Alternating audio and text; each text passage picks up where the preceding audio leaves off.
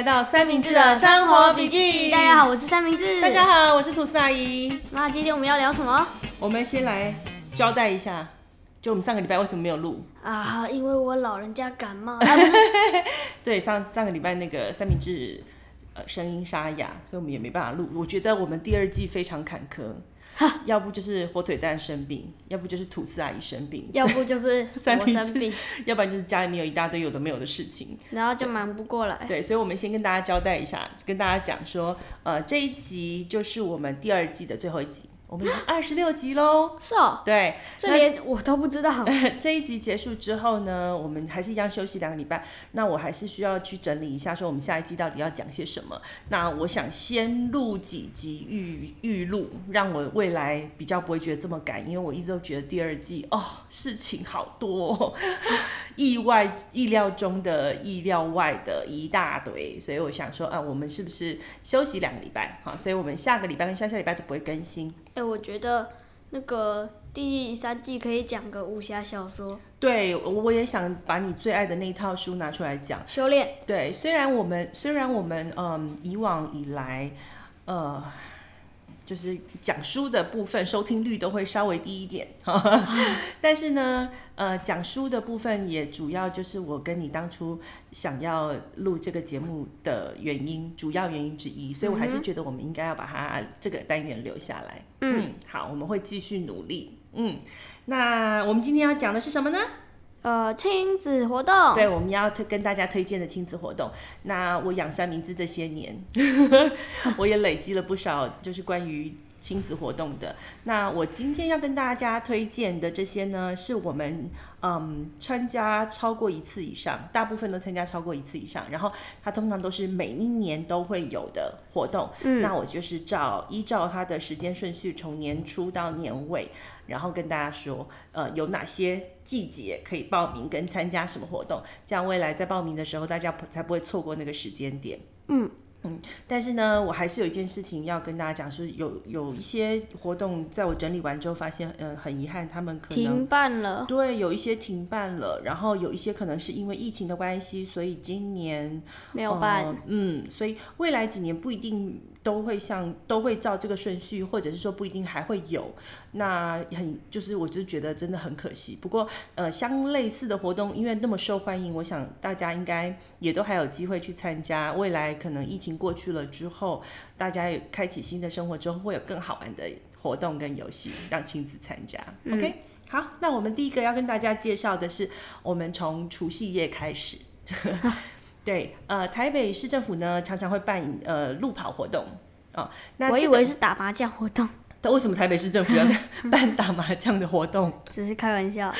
台北市政府呃，他有一年呃，他开始就会办一些呃晚安路跑、早安路跑。好、哦，那因为路跑就是很怕晒太阳嘛，所以大部分都会办在清晨或者是傍晚。我不怕。对，你不怕，对，但是我怕晒太阳。因为吐司阿姨有路跑的习惯，好，所以我常我我常常会去参加。通常我都是跑完回来了之后，三明治还在睡觉。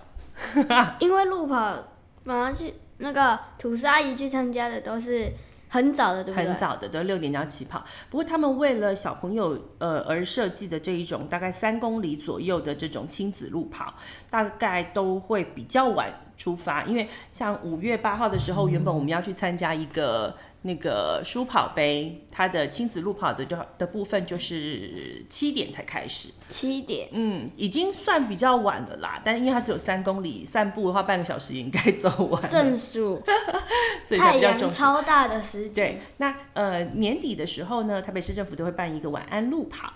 那这个部分呢，它有分呃三公里、九公里，还有更长一点的，可能八公里，半马是二十一公里吧。这个我就不太清楚，他每一年会因为呃当时的状况去做一些调整。那这个其实非常适合呃，就是爸爸妈妈带小朋友一起去跑，因为其实三公里很快，嗯，一个小时之内，就算你散步啊什么的，一定会呃跑完。那有趣的是说，散步就不叫跑了吧？对啊，所以要看你们的体力状况怎么样啊。那比较好玩的部分是说，因为这个呃三公里的路跑是在傍晚，那比较没有压力，比较不会晒太阳。那结束之后呢，也都会有一些摊位，现场会有一些摊位，然后也可以带一些赠品跟礼品回去，然后他还会给你一件 T 恤。那报名的费用呢，大概就是三百块、五百块左右。三百块、五百块换一件 T 恤，还有一个很好的回忆，好不好？我们不要这么市侩。那另外呢，一个呃，它的特色就是你可以做你想要的装扮。我还记得那一年，呃，三明治的呃照片还被放在晚安路跑的相簿的封面。哦，对，因为他戴了一个呃猫头鹰的帽子，啊，还是什么，有一个大大眼睛在帽子上面的。那因为你你装扮的越特别，然后现场的摄影师就会越想要抓你的镜头，就对对对，所以就很容易。会出现在呃很醒目的位置，所以路跑很好玩，尤其是如果一家人可以打扮成比较特殊的状况的话，那更好，更好，更容易有更好的回忆。我下次要在头上插一根天线面的天线宝宝。天线宝宝，你还好意思说？下次我就拿个纸箱让你可以装在穿着纸箱跑，这样应该也是可以很吸睛，对不对？嗯、吸引大家的眼睛。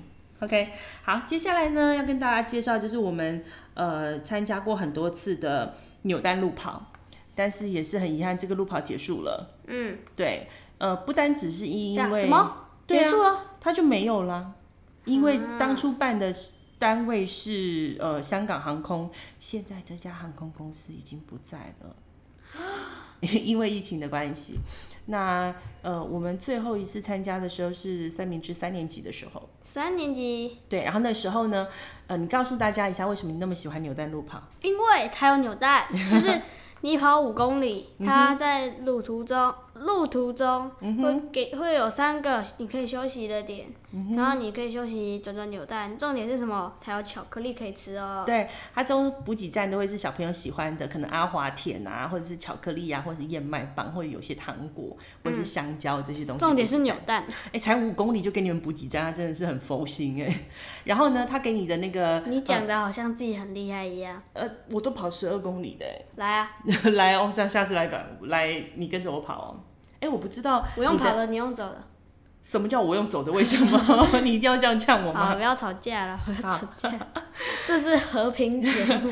他他会给每一个人一参赛参赛者一个名牌，那名牌上面有你的名字跟号码，然后你就可以把那个拿来换扭蛋。对，它上面会有呃几个空格让你勾，那你只要跑到了一个定点，有一大排的扭蛋机，那你就可以站在你想要扭的那个扭蛋的位置，扭下来之后，那个呃服务人员就会在你那个呃。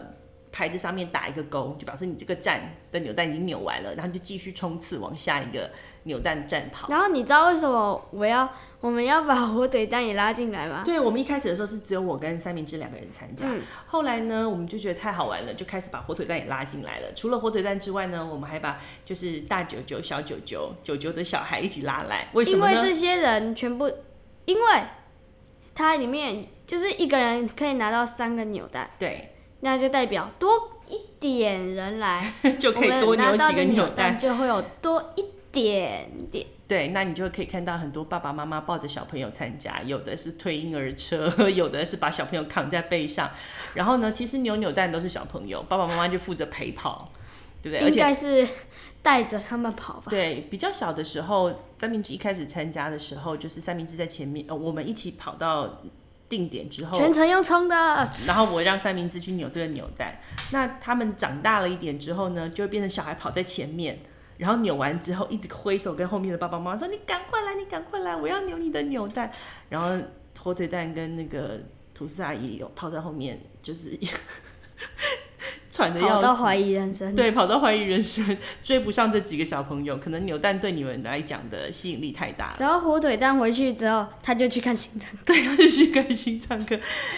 火腿蛋一开始都觉得，哦，这路跑没有什么，才五公里，这很难吗？五公里而已。对。结果他跑了大概呃一百公尺吧，没有啦，那两三百公尺，他突然发现，为什么会喘不过来？那么累。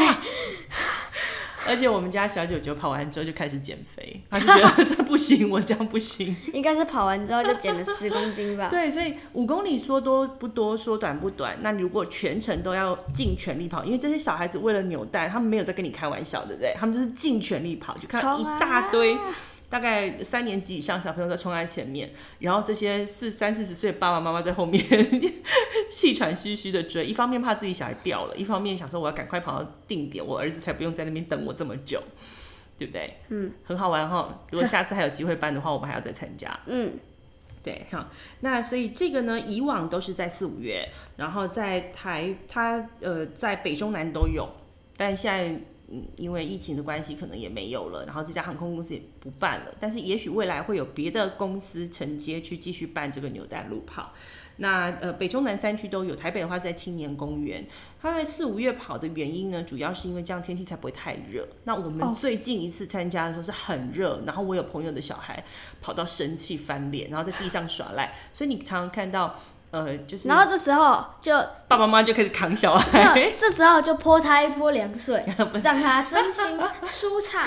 是不会啦，是不会啦。但是呃，在前面半段的时候，你看很多小孩冲在前面，对不对？那后面半段的时候，你就看到很多爸妈扛小孩。嗯、至少你不用扛我。对对对，这这一点三明治还蛮有志气的。但是我记得第一去第一次去参加的时候，你还很小，所以那一次回来的路上，你就睡在自行车上，差点叫不起来。就就是太嗨，然后太尽力跑完五公里，所以那时候我还蛮惊讶，你这么小，好像还不到一一年级的时候。你居然可以跑得完，oh, 我就觉得哇，很厉害，很厉害这样。至少没有被垃圾车拖走。对对，回收车，那叫回收车。但是五公里而已，纽带路跑他没有准备回收车啦。他而且他们是人数，对他们人数后来嗯参加的人数非常多，后来他们还分 A B C D E F 组，他每隔十五分钟放一组人出去，就人数非常多，很好玩。对，你就可以看到有人拿大水桶，然后哗啦哗啦哗啦往扭蛋机里面去补那个扭蛋，很有趣。那个场面超壮观的，你看那个原本扭蛋机超级空，然后那个人拿着大桶这样，唰，全部倒进去，对，很好玩。嗯、那呃，接下来四五月份的时候呢，在北台湾就是萤火虫的季节。萤火虫。对，那因为以前屠赛也没有看过萤火虫，来跟大外。各位介绍一下，萤火虫就是那种尾巴有 bling bling 的那个 虫。对，它以往我们看到都是一一只两只这样子。后来我听一个朋友说，就是呃到山上比较干净的地方，我们可以看得到一群一群的萤火虫。哦，一群的数量是真的超级庞大。对，后来我那一年呢，我就开始上网找，然后我就是约了一些朋友一起去参加。呃，我找到的那个是新平溪的煤矿博物馆办的活动。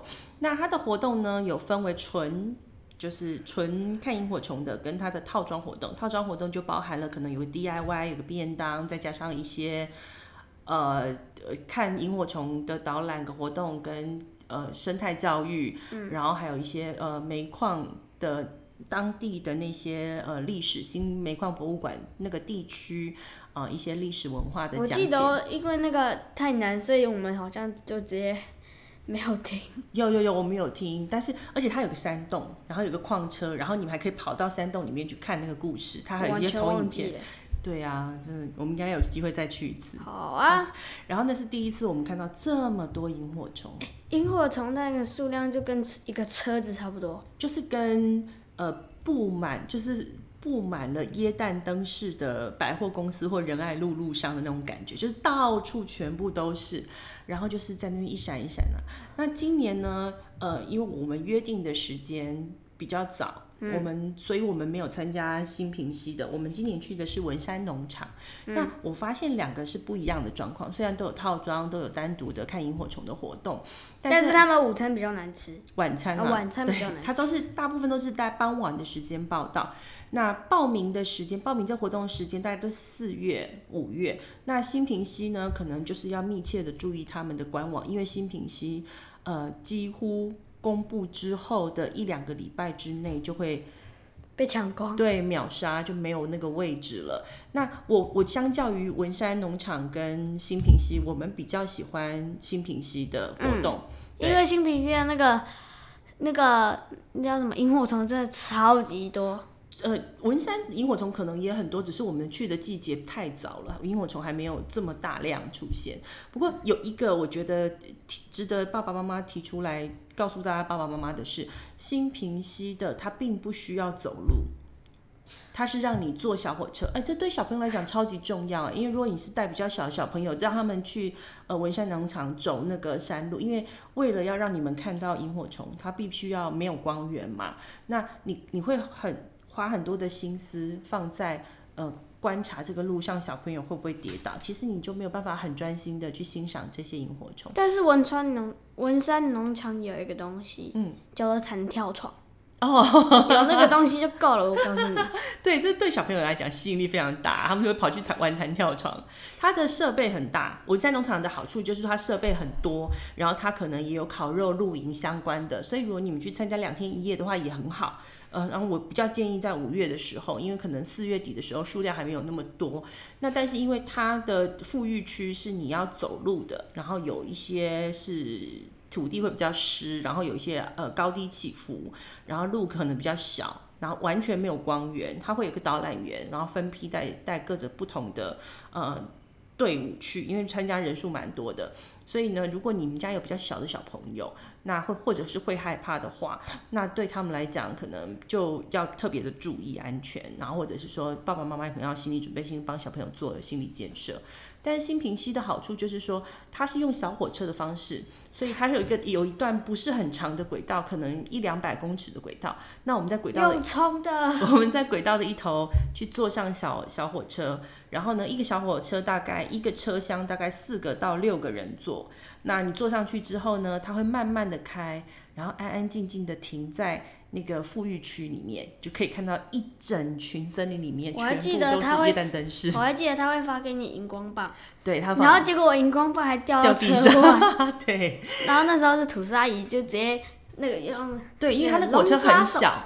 然后我就是弯个腰就可以碰到，就是从火车上弯着腰就可以碰到地板的程度，所以它那个车厢是很小的，因为是那个是以前矿工所坐的车厢。对，那它的好处就是你不用走，你不用担心安全问题，小朋友就可以安安心心的坐在车上，慢慢的看这些。不过它有时间，你也可以慢慢的睡。对。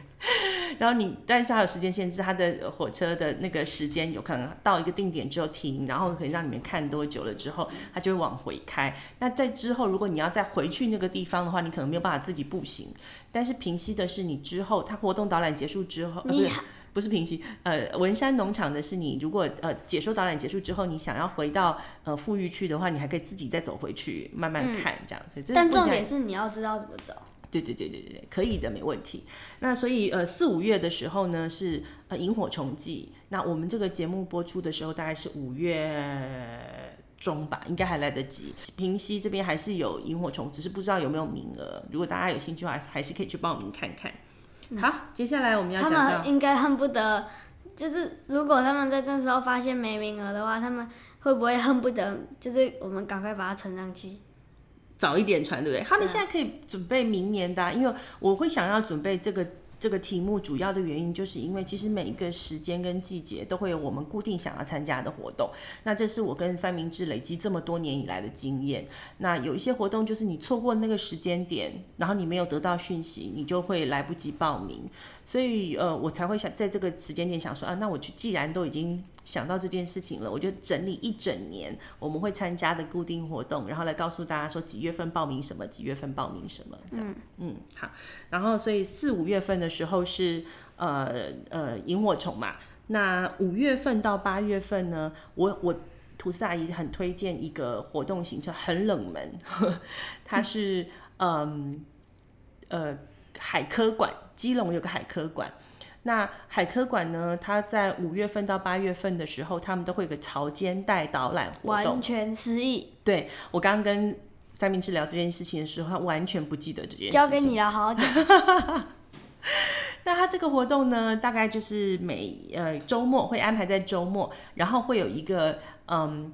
这是潮间带生物的专家，是一个馆内的呃常态驻场的一个博士。那他非常的详细，而且有耐心的告诉大家潮间带的活的生物跟他们栖息的生态。那呃。潮间带观察的时候需要一些用具，就是比方说像胶鞋哦，比方说像观察的盒子。那这个部分呢，呃，海科馆这边呃都会帮我们准备。那你只要报名了，是那个海胆的那个。对对对对对对对对对对，还有海兔啊，然后还有一些呃海水草。想起来了。对，然后呢，嗯，它的。报名的呃人数通常不多，我今年去看，今年一直到八月份都还有名额。那它的唯一的缺点就是很晒，因为潮间带一定没有东西遮蔽嘛。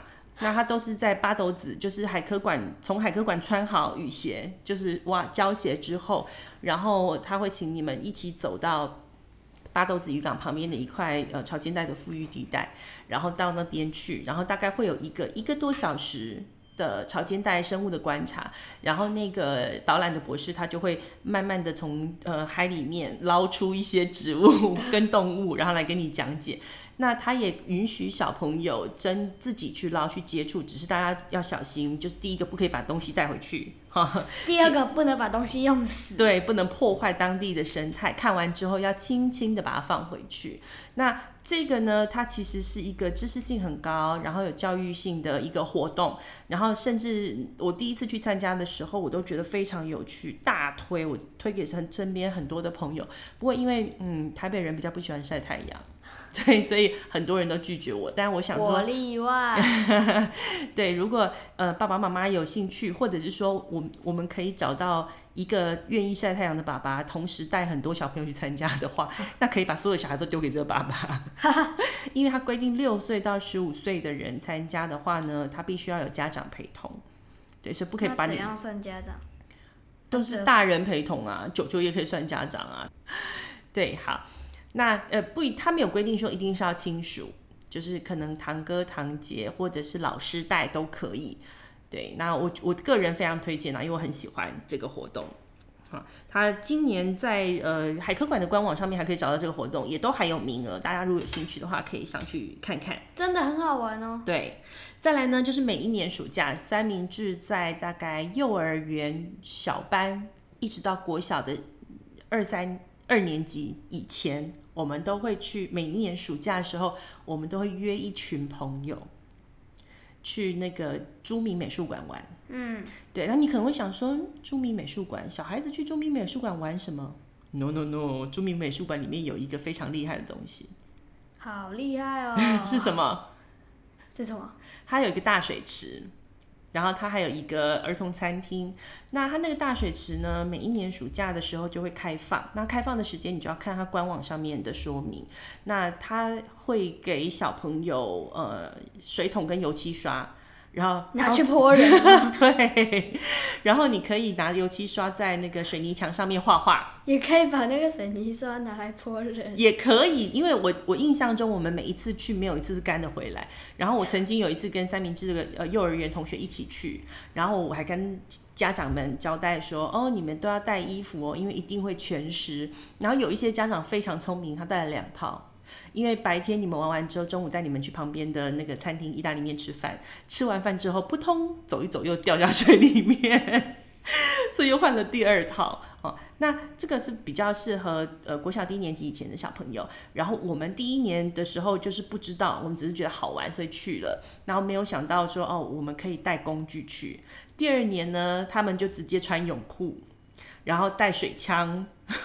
准备打仗，对，他们就直接在那边玩玩那个打水战，然后它还有一些喷水的设备，还有一个呃饮水阀，就很像呃压一压就会有水跑出来的地方。那叫什么酒吗？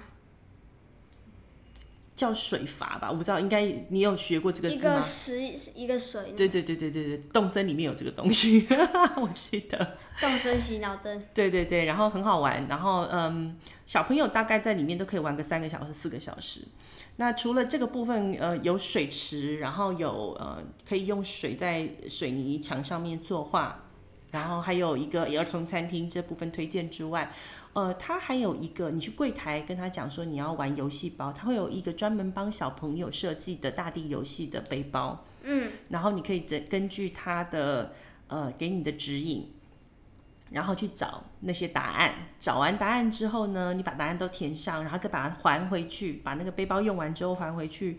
呃，柜台的话，他会给你一份小礼物，很小的小礼物。对，但是因为它园区非常大，所以好像就是那个刷子，对不对？我忘，我有点忘记。我记得好像就是那个刷子跟粉笔。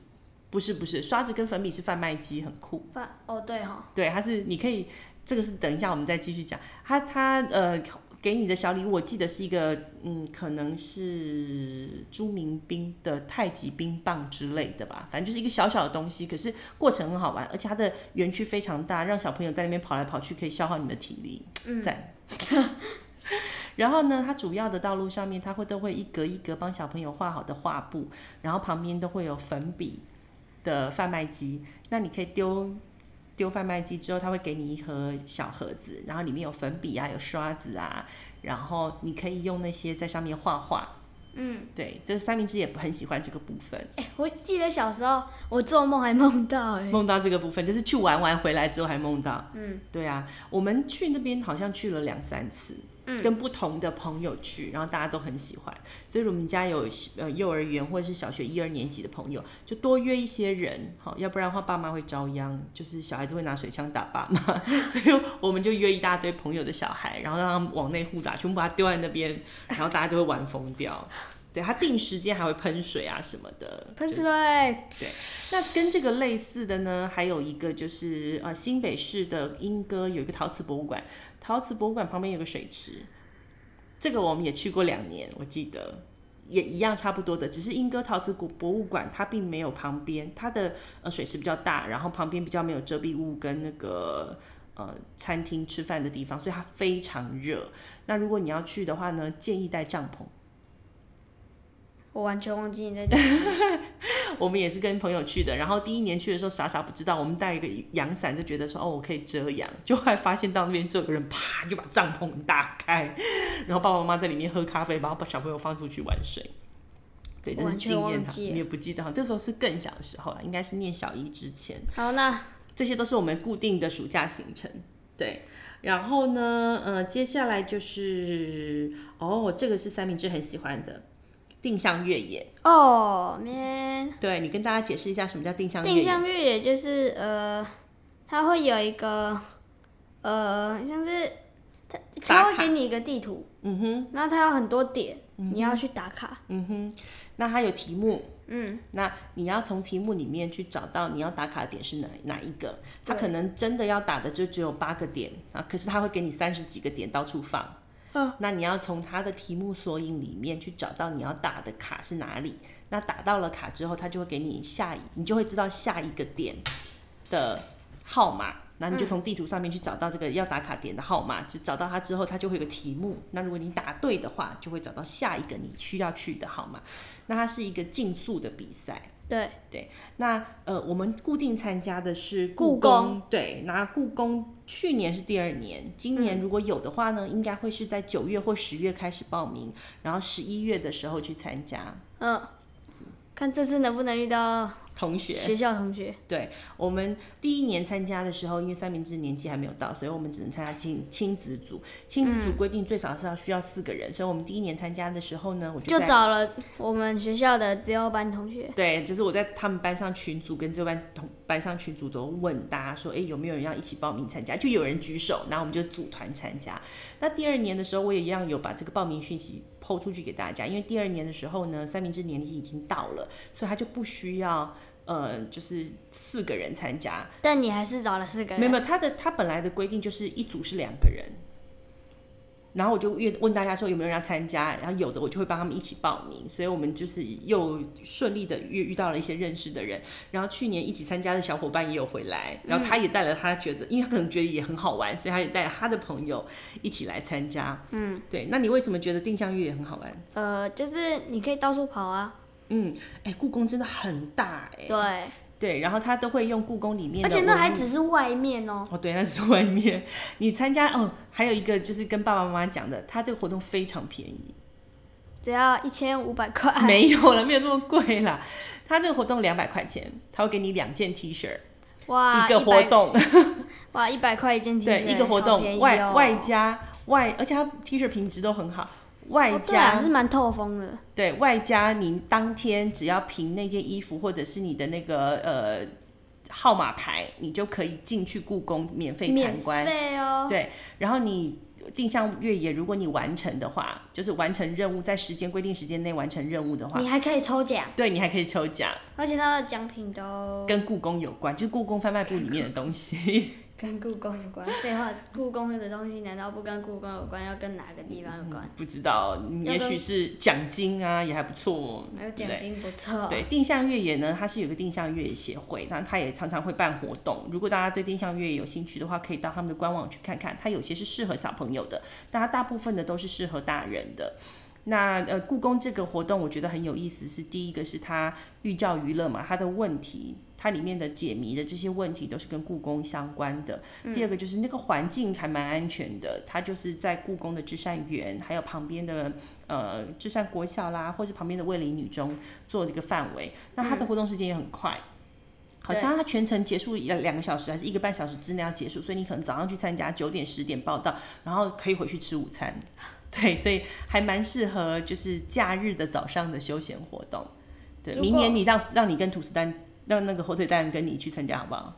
我可以休息。火腿蛋又要去挂心脏科了。不会啊，这个不用看时间的，而且两个人一组嘛，然后只有一个人会带着那个打卡的指环。没有，是都会带吧？没有没有，就一个打卡的指环，oh. 所以我就让你去带那个打卡指环，我就负责解谜这样。然后对，然后最后呢？你负责跟着我跑吧。最后你到了终点站之后，你就会用你的那个打卡指环输入电脑，然后它就会把你呃成功打过的卡列出来，然后你打的卡有没有打到对的答案，它也都会把它列出来。我还记得这上次是满分。我哦对啊，我们每一次都满分啊，只是比时间啊，我们够不够快而已。我还记得上次是二十八名。哦，真的吗？这么厉害？嗯，他好像全部两百组吧，一两百组的活动，嗯、哦，那还不错呢。只是跑到真的有些爸妈快断气了，有些爸妈在远远的地方说：“我放弃，你们去哦，等一下我回来吧，我会回来，但我在这里等你。啊 ”我去帮你们买饮料。对，因为两个人里面只要有一个人去打那个卡就好了，所以我们认识的人的话，就是会派其中一个妈妈去跟着他们那些小朋友一起跑，然后其他就是喝咖啡聊天。对，回来之后。就讲好像爸妈很废，我们没有那么废，好不好？那就下次跟着我们跑。哎、欸，我从头到尾都跟着你们跑的哦。我没在跟你，我没在针对你讲。对，我讲，如果是那个火腿蛋的话，火腿蛋应该就会是喝咖啡的那一组。好，那讲完故宫是十月份、十一月份嘛？那呃，暑假的时候呢，大概嗯八九月，每年都会去的。我的安亲班。哦，对啦，八八九月份我们还会有三妈的旅旅行团，就是我们的那个固定的旅行团。嗯、那这个我们就不讲，因为我们前面几集曾经有提到过，就是怎么安排亲子旅游嘛。哈、嗯，那呃比较特别的是十月八九十秋天的时候，我们都会嗯、呃、找朋友一起去参加一个寻宝游戏。三明治知道是哪一个寻宝游戏吗？思考中。噔噔噔噔噔噔噔噔噔噔噔，想不到，想不到。呃，我们常常会去参加一个叫做“村庄玩很大”哦，对的寻宝游戏。现在它变得很简单。呃，我们从幼儿园大班小一小一开始玩，然后玩到现在也好多年了。那呃，这个是一个呃民间团体。活动团体办的，那它的名字就叫村庄玩很大。那它比较有意思的就是说它，它呃就是针对国小以下的小朋友做游戏包，所以我不能玩了，快要不能玩了，快要不能玩了，对，快要不能玩了。然后呢，它就有分龄，它可能一二年级。或以下是一个年龄层，然后三四年级呃一二三年级是一个年龄层，四年级以上的话就是另外一个年龄层，它会因为依照年龄层不同给予它不同难度的题目。那它的活它的玩法就是说，呃他们会有一个呃报名网站，你上去报名网站报名，你可以去选择呃文化类的、自然类的或是通识教育类的。那文化类的它有淡水老街啊、板桥古城啊，还有大道城。嗯。然后自然类的就是有木栅动物园，那木栅动物园还有分四个级，它有分简单版跟一般版，然后每一个级里面都还有分，比方说一到三年级、四年级以上，或者是幼幼版，或者是我们都选那个最难的。呃，没有没有，我们第一次参加是的是木栅动物园，超难，那时候我们还很小，你们还很小，然后我们一大票人去，就一直在跑啊。哦，因为木栅动物园非常大，所以它解谜的过程中，它呃范围你可能从 A 到 B 要跑很久。我还记得最后答案是，我不讲好了。你干嘛报了？搞不好人家改题目了。那你你去了之后呢？报完名之后，哦，我们还没讲完。自然类就是木栅动物园嘛，然后通识类、教育类的就是呃科教馆跟天文馆。那科教馆跟天文馆是在室内的。那它的好处就是说，暑假的时候你可以参加，因为在里面吹冷气，爸妈才不会热晕。但是坏处就是太快了，就是三明治后来四年级三十分钟，三四年级，因为一般来说是玩两个小时的行程。那后来呢，他们年纪比较大了之后呢，他们也比较知道怎么找答案，而且参加的次数比较多了，所以他们后来开始就是速度超快。那个玩两个小时的游戏，有时候我去找停车位找到的时候，他们已经玩完了。对啊，那嗯，所以暑假的时候比较建议是通识教育类的，因为在馆内就是可以吹冷气，比较不会那么痛苦。嗯，那如果说是九月、十月的话呢，我觉我个人推荐那个大稻城跟呃淡水老街，因为这两个是非常适合一家人，然后拿着提包、提提木包，然后慢慢 慢慢玩、慢慢吃的。尤其是大稻城附近非常多好吃的小吃，淡水老街也是。嗯那我们就可以呃一边解谜，然后一边了解一下古城的可能历史啊或典故，然后可以一边逛街吃东西，然后大概可以玩个两个小时是没有问题的。嗯，对。但是因为我们第一次的时候，他大家太兴奋，那时候是跟呃小九九家人一起，然后我们就整个半个小时一个小时就全部玩完了。嗯，对，好玩哈。我记得你以前很着迷，每一年。嗯，暑假跟秋天的时候，我们都会去玩这个活动。对对，那大家也可以去村庄玩很大的官网去查，对，看他们呃举办的活动，因为他们有他们有两种方式，一种是实体活动，就是他们会有人在现场，然后呢把题目包发给你，然后在终点站等你。那如果你达到了终点站，没有把它的提示包刮开，它有个提示卡，万一你不知道的时候，答案的时候，然后困住了，那你就可以刮它的提示卡。如果你可以呃，但我们没刮过，对，我没刮过。完成整个流程之后，如果你的题目你的呃提示卡是没有被刮开过的话，你还可以得到额外的奖品。嗯，对不对？那呃，这个的话还蛮好玩，这是实体的。那另外一种就是单纯的买游戏包，那你买游戏包的话，就会邮寄给你，那就可以非常自由、不不限时间的自己去玩。那它的差价大概是两百块钱左右，就是如果你有人在现场，呃，就是发游戏包给你，跟有关主在最后给你奖品的话，那个大概是四百块，而且你一家人其实买一包就好了。那他也不会限制你说你一定要一人一包，他就是到最后一包，最后就只会有一个奖品这样。那如果你们想自己去玩的话，也可以去买游戏包，这个我非常推荐，很好玩。一些里面的问题，其实我发现有一些跟后来三明治的社会课本里面有提到的有相关，或者是自然课本提到的是有相关的，所以我觉得这个部分也可以帮助小朋友跟课程融融合在一起。嗯。对，好，最后了，呃，我们十二月份的时候呢，我都会带三明治去参加两厅院的活动。那，嗯，十二月两，呃，十一月底，对，十一月底的时候有个 open house，你跟大家解释一下 open house 是什么？呃，就是可以去那个，呃，表演场地的。后台，后台，嗯，去看他们的准备工作，对，去看他们准备工作，跟后台有那什么机关啊，什么好玩的东西。那他们十一月底的时候，他都会有一些呃 open house 的活动，他有时候是会有个市集，可以让大家一起看，然后有一些表演艺术，然后让大家去参观后台。那我还蛮推荐这个活动的。那详细的日期就是大家可以去看一下，呃。两厅院的官网，那另外还有一个就是每一年在 Christmas 附近的时候，我们都会去参加他的呃两厅院的管风琴推广音乐会。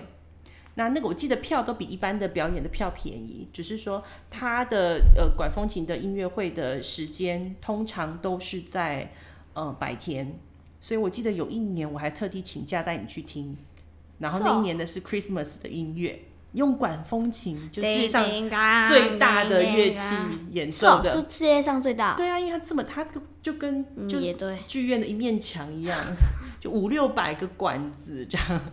也对，对，绝对不会有人想要仔细的数出来管风琴的管子有几个，超级无敌巨大，而且那个保养一定要很。对对对对对，那呃。两厅院每一每一年呃每一个一两个月都会有一次的活动，那我们比较喜欢参加的是 Christmas 的，因为它非常有耶诞节的气氛，对不对？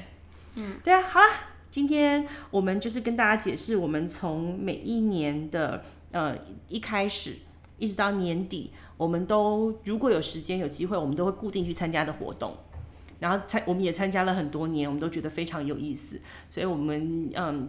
推荐给各位爸爸妈妈们，如果你们不知道要带小朋友去哪里，或者你们有对什么萤火虫啊、潮间带啊有兴趣的话，那就可以呃跟着这个时辰，然后去呃相关的活动网站看看有什么活动可以参加。如果喜欢我们三明治的生活笔记的话，也记得按赞、分享、加上五星评价。对，我们下个礼拜呃开始会休息两个礼拜，我们做好准备之后，呃再开始我们的第三季。嗯，好，今天就到这边啦，拜拜，拜拜。